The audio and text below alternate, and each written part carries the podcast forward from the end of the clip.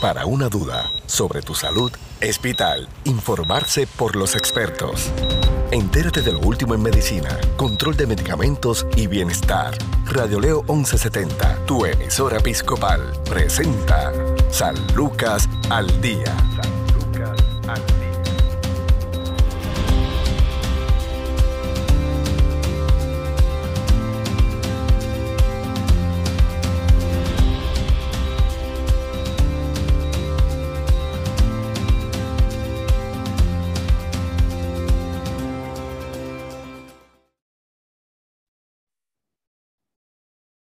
¿Qué tal amigos? Les saluda Sandra Torres Guzmán en San Lucas al Día, el programa del Sistema de Salud Episcopal. Hoy nos acompaña el especialista en e-, electrofisiología, el doctor Francisco Pérez Gil. Saludos, doctor. Bienvenido una vez más. Saludos, saludos a todos. Gracias por la invitación siempre.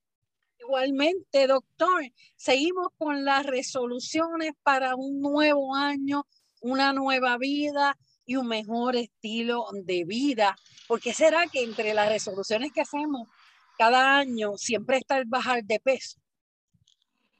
Ay, pues eh, es probablemente porque es lo más difícil de todas las resoluciones que podemos hacer y, y, de eso seguimos el ejercicio también.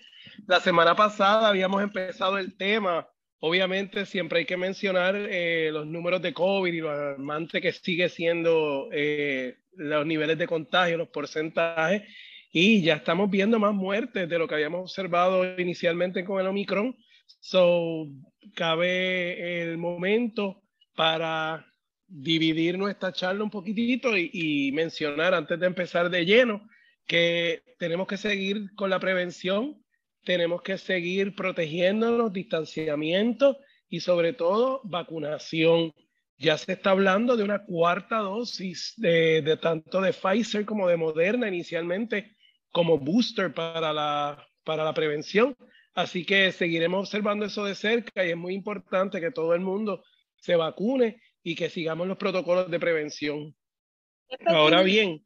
Es pertinente, doctor, mencionar ¿por qué hay que ponerse un booster si la gente, muchas de las personas que eh, se hicieron, ¿verdad? Se administraron la, el ciclo completo de dos dosis, dicen que y cuestionan si eso era suficiente. Pues eh, todo se debe al nivel de anticuerpos que el cuerpo eh, crea, ¿verdad? Que, que, que se hacen en las células blancas con la vacuna. Así que las vacunas hoy en día son tecnológicamente noveles, son nuevas, es una, un, tipo de vacuna que bien poco se había utilizado en, eh, anteriormente. Anteriormente lo que usualmente se hacía, y es la de Johnson, se usa eso, utiliza un virus que, que lo, lo crean para que tenga una, una estructura similar al COVID, pero que no infecte. Y eso usualmente era lo que se hacía anteriormente con las vacunas. Históricamente eso es lo que se ha hecho. Estas nuevas vacunas van directamente al cuerpo, a las células, y ellas logran dirigir a las células para que hagan anticuerpos sin tener que inyectar virus. ¿Qué pasa? Que cuando el cuerpo inicialmente empieza a crear los anticuerpos, los niveles de anticuerpos suben significativamente. Con el tiempo, los niveles van bajando, bajando, bajando al punto donde están a unos umbrales de cantidad de, anticuerpos que no son tan efectivos eh, contrarrestando y combatiendo la enfermedad. entonces ahí es que viene el segundo, la segunda dosis, que es un segundo booster, y de esa manera elevamos más la cantidad de anticuerpos. Lo que vimos fue que con los meses los niveles de anticuerpos de los, en, los pacientes iba bajando a un nivel que probablemente no había una efectividad igual para combatir el contagio, aunque cabe, la, cabe ¿verdad? el espacio para mencionar que sí, aunque los anticuerpos estén bajitos, eso ayuda a que la gente tenga una infección menos severa. Pero ¿qué pasa? Que ahora estamos viendo todas estas diferentes eh, diferentes eh, viruses que son este, vimos el Delta primero, la variante ahora de Omicron, y lo que pasa es que cambia un, un poquito la, eh, el, el, contenido de la del, del virus y no se reconoce igual y por eso es que hay una reinfección. Aumentando los anticuerpos nuevamente, pues podemos ser más efectivos. Solo lo que estamos haciendo es dando boosters para aumentar los niveles de anticuerpo y la cantidad de anticuerpo que el cuerpo tiene para combatir el virus inicialmente cuando ataca, de esa manera siendo más efectivo. Pero hay que, hay que notar y acentuar el que sí, el estar vacunado, aunque no tengamos todas las dosis, es protectivo no solamente en contra del contagio, sino que de la, la, la enfermedad como tal. Cuán agresiva y cuán severa va a ser la infección. ¿Cuán importante que los pacientes con enfermedades cardiovasculares cumplan al pie de la letra con estos ciclos de vacunación? Pues es bien importante porque los eh, pacientes eh, cardiovasculares usualmente tienen muchas otras comorbilidades y que el resultado de eso es que tenemos menos reserva para contrarrestar una enfermedad. Es por eso que a veces pacientes con enfermedad cardiovascular le da catarro, le dan cualquier otra enfermedad y es más severa. Y no solamente eso, sino que afecta en sí la enfermedad base cardiovascular, que aunque no está relacionada con la infección, sí se va a afectar.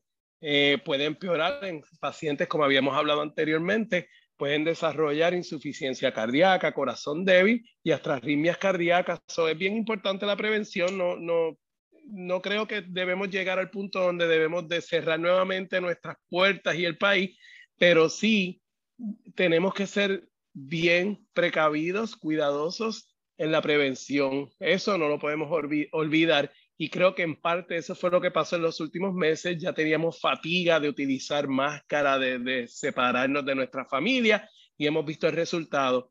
Así que es bien importante que sigamos todos los protocolos establecidos. Porque ahora mismo las personas que están muriendo en su mayoría son personas con condiciones preexistentes. Sí, sí, dentro de todo estamos hablando de que sí hay algunos hospitalizados de menores de edad, sí hay algunos hospitalizados que, que no tenían enfermedad previa o comorbilidades. Y menciono esto porque pues sí los va a ver, pero la mayoría de ellos son personas con, con comorbilidades ya establecidas.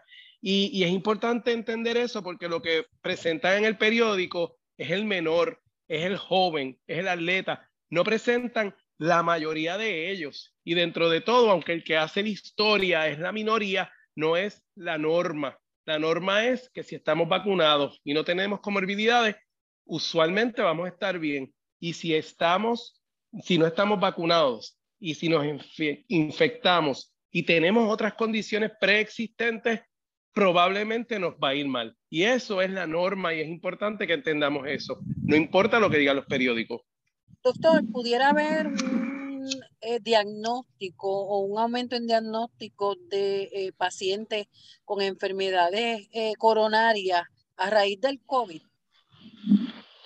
Pues esa parte no la hemos visto todavía, no hemos visto que, que el problema inflamatorio afecte enfermedad coronaria a largo plazo.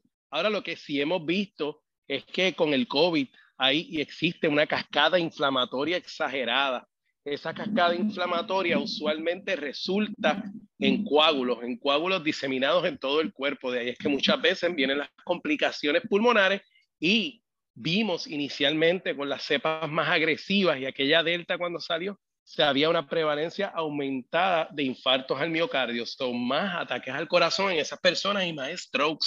Así que es bien, eh, es bien importante señalar nuevamente, y lo repito como por décima vez hoy, personas con comorbilidades tenemos que protegernos, tenemos que protegernos. En ese sentido, ¿por qué las personas con obesidad son más propensas a complicaciones eh, en distintas condiciones de salud, son más propensas a desarrollar también eh, ciertas enfermedades?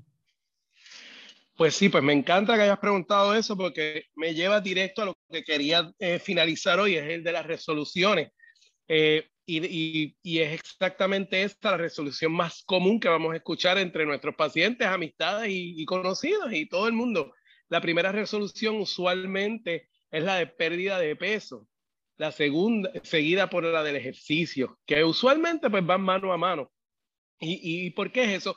Pues la mayor parte de, de, nosotros como ser humanos nos queremos ver bien y históricamente la figura obesa no es una figura que se ve como una figura bonita en muchas, en muchas imágenes, en los periódicos, en las revistas. Y ese en muchos pacientes es la primera línea de, de, que ellos tienen como el empuje para perder peso. Más sin embargo, la que poca gente piensa es la obesidad como factor de riesgo bien importante y probablemente el factor de riesgo más importante que conocemos que, que va a afectar todos los sistemas. Estamos hablando del sistema vascular, así que pacientes con, con obesidad más frecuentemente van a tener hipertensión. Pacientes con obesidad usualmente también tienen colesterol alto y ese colesterol alto también va a causar más problemas cardiovasculares como bloqueo en las arterias. Pacientes obesos van a tener más problemas durmiendo y esos problemas durmiendo, falta de sueño y falta de respiración, bajas en oxígeno durante la noche por roncar y por ser obeso, aumenta enfermedad coronaria y arritmias cardíacas. Así que en general la condición de obesidad, y digo condición porque ya es una condición médica, es una condición proinflamatoria. Es también importante mencionar que pacientes obesos usualmente responden menos a los medicamentos. ¿Y por qué es eso?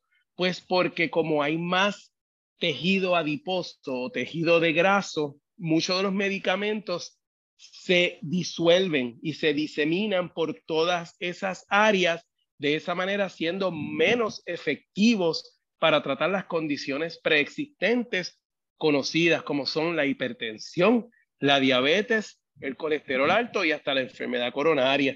Así que es bien importante saber que la obesidad como factor de riesgo es un factor de riesgo que es multiorgánico, que va a afectar muchos órganos, tanto el sistema endocrino como la tiroides, el páncreas, que es el que hace la insulina, y los pulmones y también el corazón. Es bien importante eso y por eso es que más allá del look, como diríamos, es importante la pérdida de peso como prevención para enfermedades tanto coronarias, pulmonares, endocrinas, como dijimos.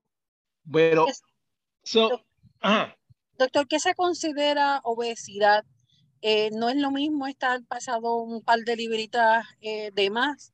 Eh, personas que genéticamente tengan ya esa predisposición a, a verse siempre llenito, no necesariamente pueden, pueden catalogarse como obesos.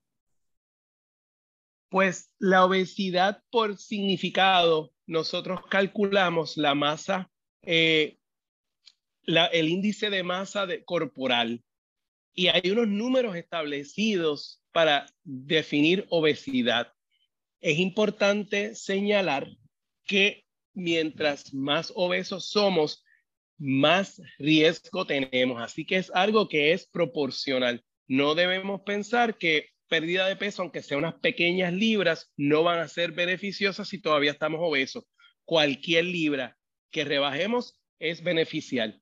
Los números basados en, el, en la masa corporal eh, se dividen en porcentajes. Ya cuando llegamos a más de 25%, pues tenemos obesidad mórbida, que es una obesidad grande. Para darte una idea, la mayor parte de los puertorriqueños estamos obesos, porque sencillamente un índice corporal que esté en los 10 y pico y 20 y pico, que eso sería cuando el pueblo que vemos todos los días está, se, se identifica como obeso. Así que eh, todas estas personas, como estaba mencionando, la pérdida de peso va a mejorar todas las condiciones preexistentes, sea una libra o diez libras. Y obviamente, mientras más peso logremos perder, mejor van a ser los resultados a largo plazo. Para, para que nuestros radioescuchas sepan, yo tengo pacientes que con sencillamente perder peso se han curado de hipertensión, se han curado de diabetes, ya no necesitan medicamentos, las presiones están muy bien controladas, todo esto sencillamente con perder peso, sin tener que tomar medicamentos, etcétera. Así que es bien importante eso. En, en ese aspecto, ahí, eh, ahí entraron las resoluciones para el nuevo año de bajar de peso. Y en el programa pasado nos estaba hablando, ¿verdad?, de, de lo que debe ser lo ideal, cuánto, debe, cuánto peso debe perder una persona a la semana. Hay ciertas dietas milagrosas y hay productos milagrosos, entre comillas, que te ofrecen, vi uno hoy que te prometía eh, rebajar 60 libras, algo así, en 59 días. Eh, sí, eso, es, tremendo negocio. Eso es tremendo negocio. Eh, hay que empezar con, hay, hay que empezar diciendo que para perder peso hay que hacer una de dos cosas. Tener, y, y, y no son mutuamente exclusivas. Sencillamente, tenemos que disminuir las calorías que estamos ingestando y eso sería pues comiendo menos o comiendo diferente. Y número dos, tenemos que gastar más calorías. Y eso pues usualmente es con ejercicio. Así que para perder peso hay que hacer una de las dos puntos y se acabó. Ahora bien, ¿cómo lo vamos a hacer? Ahí es que está todo este negocio de pérdida de peso. Las dietas, habíamos hablado la semana pasada, la mejor dieta probablemente es la dieta que nos enseña a comer diferente, no es la dieta que nos va a hacer perder 60 libras en 60 días. ¿Por qué? Porque ese peso usualmente, usualmente se va a recobrar. En, hay múltiples estudios con múltiples medicamentos y es importante notar que ningún medicamento ha logrado mantener pérdida de peso a largo plazo. Lo único que se ha demostrado que significativamente ha logrado mantener la pérdida de peso más allá del periodo de dieta es la cirugía bariátrica, que también mencionamos la última vez. La última vez hablamos de varias dietas, entre ellas la mediterránea, la DASH, que son las más aceptadas. Y en resumen, esas dietas lo que hacen es aumentan el contenido de fibras, aumentan el contenido de grasas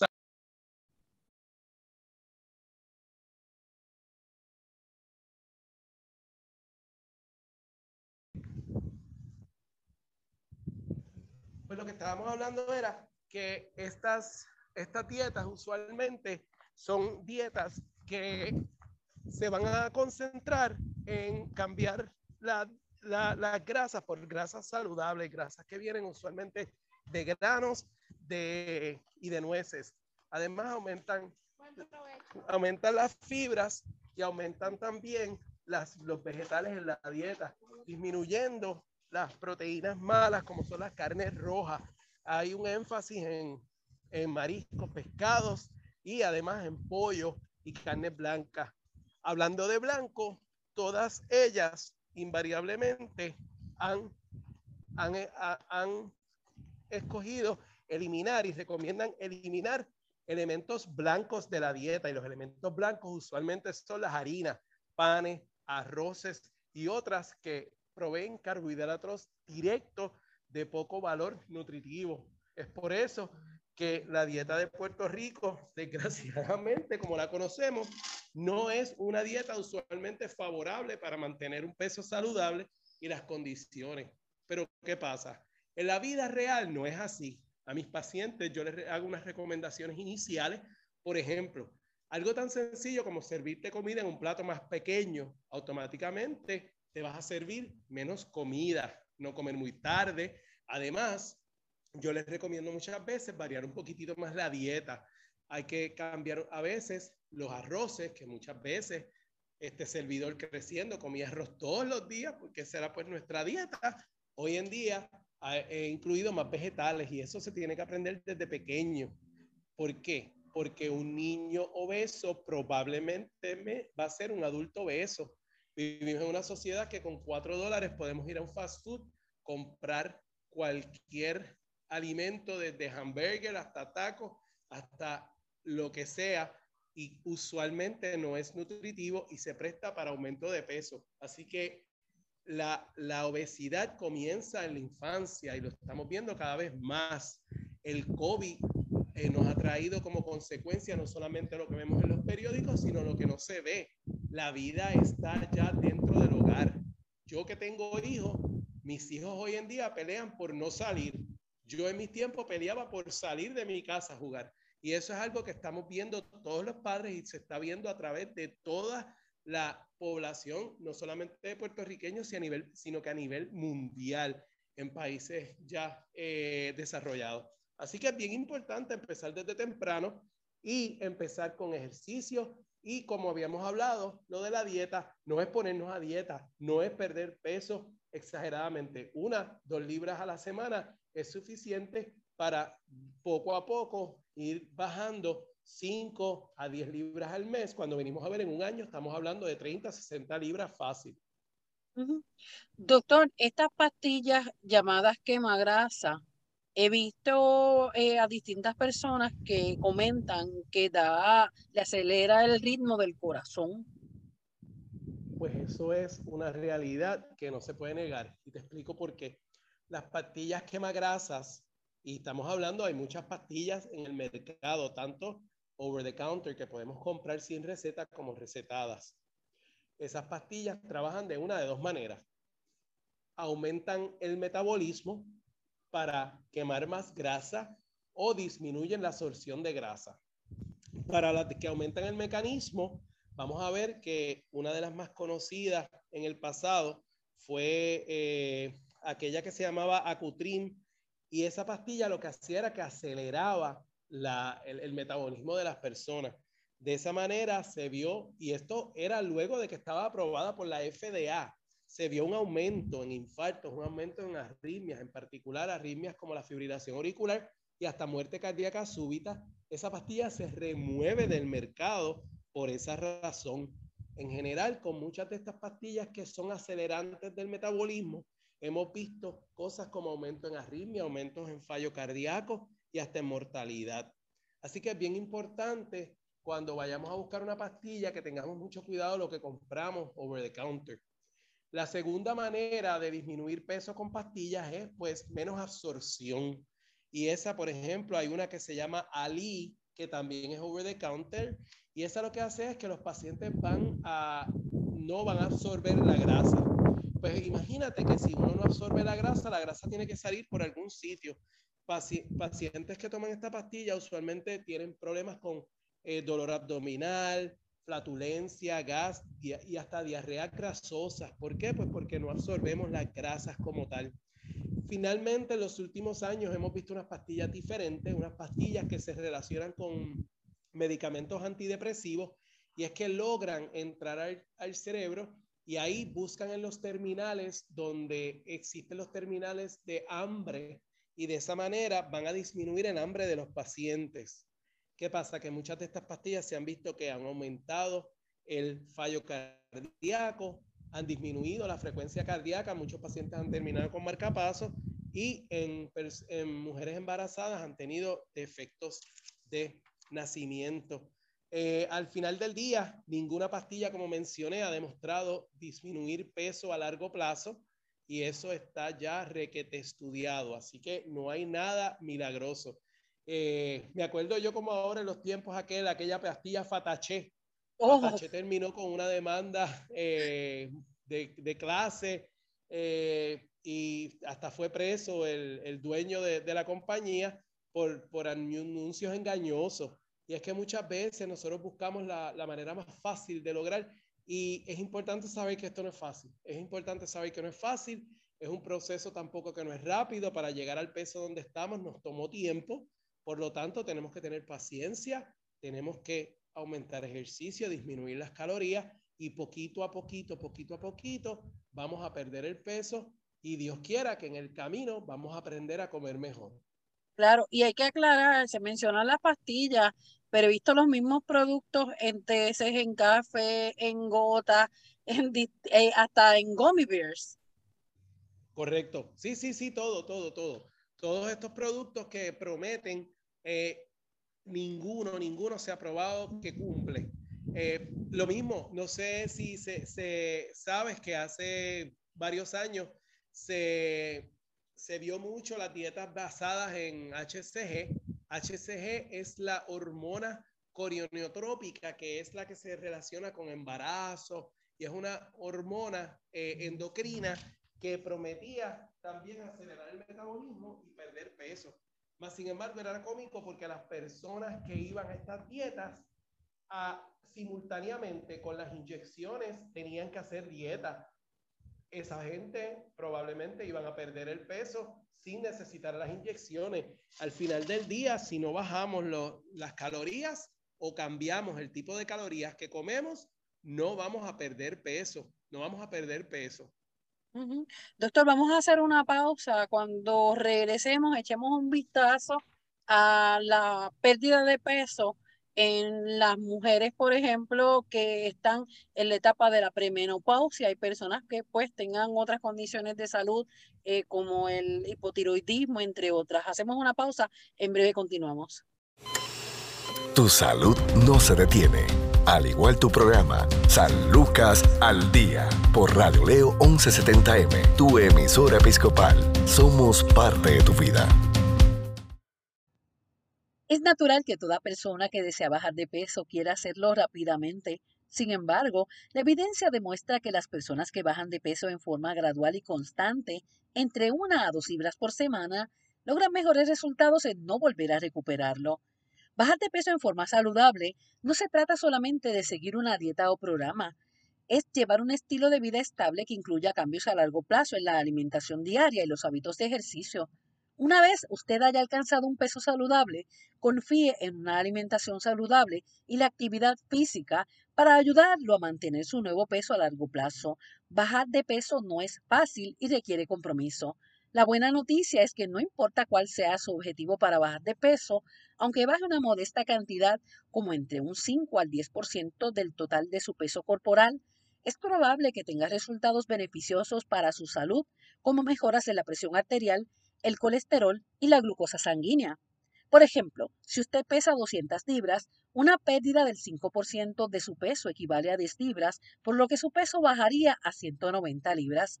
Si bien este peso puede estar todavía dentro de los valores de sobrepeso u obesidad, esta pérdida modesta puede disminuir sus factores de riesgo para las enfermedades crónicas relacionadas con la obesidad. Aunque el objetivo general parezca enorme, véalo como un camino a recorrer más que como un destino final usted podrá adquirir nuevos hábitos de alimentación y actividad física que le ayudarán a llevar una vida más saludable. Estas nuevas costumbres pueden ayudarlo a no recuperar el peso perdido con el paso del tiempo. Por ejemplo, un estudio que incluyó a los participantes del Registro Nacional de Control del Peso reveló que quienes perdieron una cantidad significativa de peso y no lo recuperaron, reportaron mejoras no solo en cuanto a su salud física, pero también en su nivel de energía, movilidad física, estado de ánimo general y autoestima. Sus hábitos de alimentación pueden ser la causa del aumento de peso, por ejemplo, comer muy rápido, terminar siempre todo lo que tiene en su plato, comer cuando no siente hambre y saltarse las comidas o quizás solo el desayuno. Bajar de peso es el primer paso y una vez que haya bajado de peso, aprenda cómo evitar recuperarlo. Esto es San Lucas al día. Informarse sobre el cuidado de tu salud es sentirse seguro. Continúa su programa de especialistas San Lucas al Día, también a través de radioleo1170.com.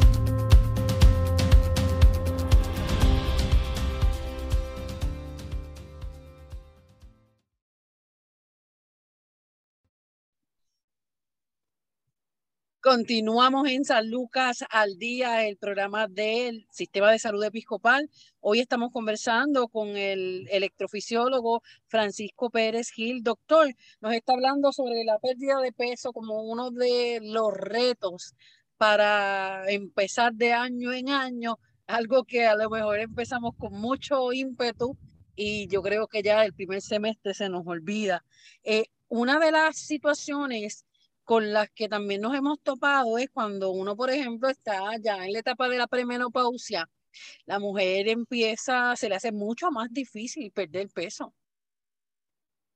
Mira, eh, yo empiezo, cuando empiezo a hablar con mis pacientes y he, tratado de establecer hoy en nuestra conversación anterior que perder peso no es... Doctor, se me está alejando del micrófono. Ahora, pues eh, lo que he tratado de establecer es que el perder peso es difícil, no es fácil. Y desgraciadamente sí hay algunas condiciones que tornan ese trabajo en uno mucho más difícil. Y son eh, condiciones tanto metabólicas como endocrinológicas que van a aumentar eso. Mencionabas las mujeres premenopáusicas, pero vamos a empezar de arriba hacia abajo. Vamos a empezar primero hablando de la tiroide. La tiroide es un órgano que entre sus funciones puede aumentar el metabolismo como disminuirlo. Vamos a ver que personas que están con la tiroide alta o hipertiroideos van a tener pulsos rápidos, más arritmia y van a perder peso exageradamente. El corolario sería el, el hipotiroidismo o la tiroide bajita. Pacientes con la tiroide bajita, el metabolismo va a disminuir. Eso tiene a consecuencia un aumento de peso significativo. Esos aumentos de peso muchas veces se corrigen con sencillamente reemplazar la tiroides. Pero ¿qué pasa? Que el aumento de peso ya se dio y el paciente en ese momento tiene que empezar a vigilar su dieta para lograr perder peso. Y, y aún así, personas que tienen hipotiroidismo, aunque estén bien tratados con medicamentos, se ha visto que sí se les hace más difícil perder peso. En cuanto a las mujeres, las mujeres eh, tienen el sistema eh, de gónada, los ovarios, junto con el cerebro, causan ¿verdad? las hormonas femeninas y entre ellas el estrógeno. ¿Qué pasa? Que vamos a ver que una mujer joven tiene una composición corporal diferente a una mujer ya más envejeciente y entre ellas el tejido muscular cambia significativamente y se reemplaza por tejido de grasa o adiposo. Eso a consecuencia tiene que la mujer que está premenopáusica y menopáusica se le va a hacer más difícil perder peso. Eso es una realidad, mas sin embargo no es no imposibilita la pérdida de peso.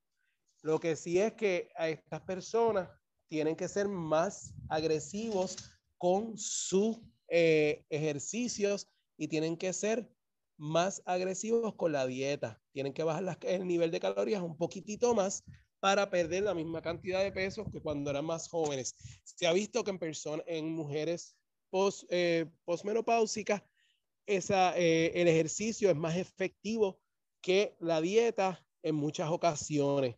No solamente eso, sino que el ejercicio en mujeres posmenopáusicas también les beneficia en cuanto a los huesos, en cuanto a los huesos y la, la osteopenia o la pérdida de calcio en los huesos. Es bien importante saber esto. Finalmente, los esteroides, los esteroides en el cuerpo son los que manejan muchas de las funciones corporales, incluyendo el metabolismo. Personas que están tomando, por ejemplo, pastillas de esteroides para alguna condición inflamatoria o personas que tienen algún desorden del sistema de esteroides del cuerpo, van a tener una obesidad y esa obesidad usualmente es de centro de cuerpo y arriba. Y esa obesidad es bastante difícil de eliminarla a menos que no se pare o se corrija el problema. Así que sí existen eh, ocasiones y condiciones en donde la pérdida de peso se convierte en una un poquito más difícil y la, la ganancia de peso es más frecuente, pero no, no se puede obviar el beneficio de la pérdida de peso aún en estas personas y pues desgraciadamente que sí hay que hacer un esfuerzo un poquito más grande para lograr la misma.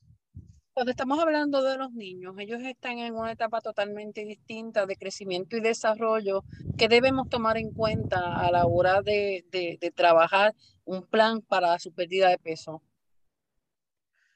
Pues los niños son dentro de todo una, una asignación y, y, un esfuerzo, debería ser mucho más fácil que para los adultos.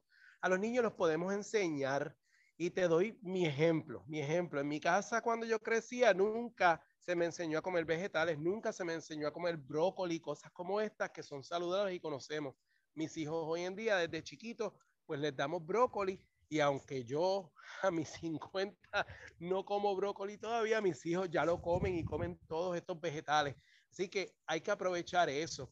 Habíamos hablado en muchas ocasiones, porque sé que estás de acuerdo conmigo, lo fácil que es conseguir los, alimentos eh, que, vemos en, en todos los fast foods y lo barato que es, pero lo malo que es para la salud de los niños. Así que a los niños tenemos que establecerle una dieta mucho más balanceada y tenemos que como adultos y padres ser responsables con eso porque eso va a establecer la base de la alimentación de ese niño por el resto de su vida y probablemente de los hijos de él también. Así que número uno, cambiar la dieta de los niños para hacerla una más variada. Número dos, cambiar la mentalidad del niño para que sepa que estas cosas sí son más saludables y enseñarlos que estas cosas son más saludables y tercero, y mi preocupación mayor hoy, este día de hoy, en el 2022, es el ejercicio, la actividad de, eh, eh, física de los niños. Con las vidas virtuales y el COVID ha tenido como consecuencia esto y no lo puedo enfatizar suficiente. Yo no le puedo explicar a nuestros radioescuchas la cantidad de peleas que he tenido yo con mis hijos para que salgan a la calle. Cuando yo, cuando chiquito, peleaba que quería estar todo el tiempo en la calle, hoy en día los niños no quieren salir en la calle. Están como monigotes frente a un electrónico. Y eso yo creo que va a tener unas repercusiones serias de aquí a 5 a 10 años. Wow. Finalmente, doctor, las personas de la tercera edad que ya de por sí con la edad vamos a desarrollar condiciones como la diabetes, condiciones como la eh, hipertensión, entre otras. Eh, que debemos tomar en consideración para todas las personas que nos están escuchando que son adultos mayores?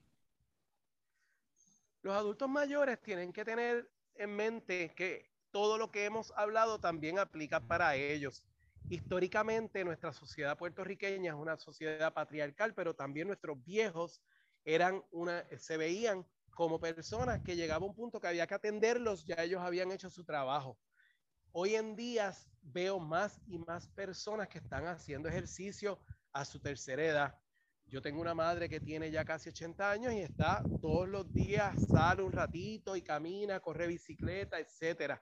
Ahora bien, esas personas antes de comenzar un régimen de ejercicio es importante que vean a su médico para asegurarse que ninguna de las condiciones eh, y comorbilidades preexistentes que tengan puedan afectar el ejercicio. Además, muchos médicos, por ejemplo, yo lo hago con los míos, les establezco un plan de ejercicio controlado.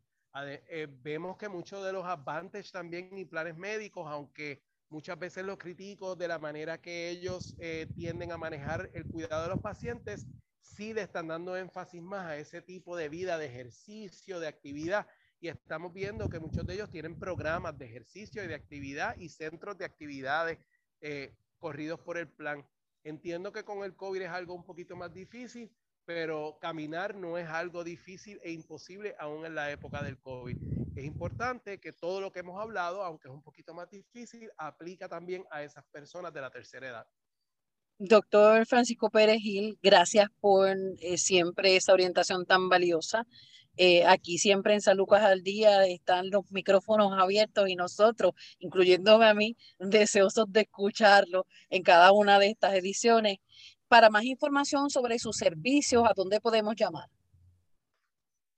Siempre, sí, es un placer, me encanta, me encanta hablar contigo, se nos va el tiempo rápido. Nosotros estamos en el primer piso del Centro Médico Episcopal San Lucas, en el teléfono 787 692 3029 o nos pueden llamar directamente al cuadro del hospital. Ese es el 787-844-2080.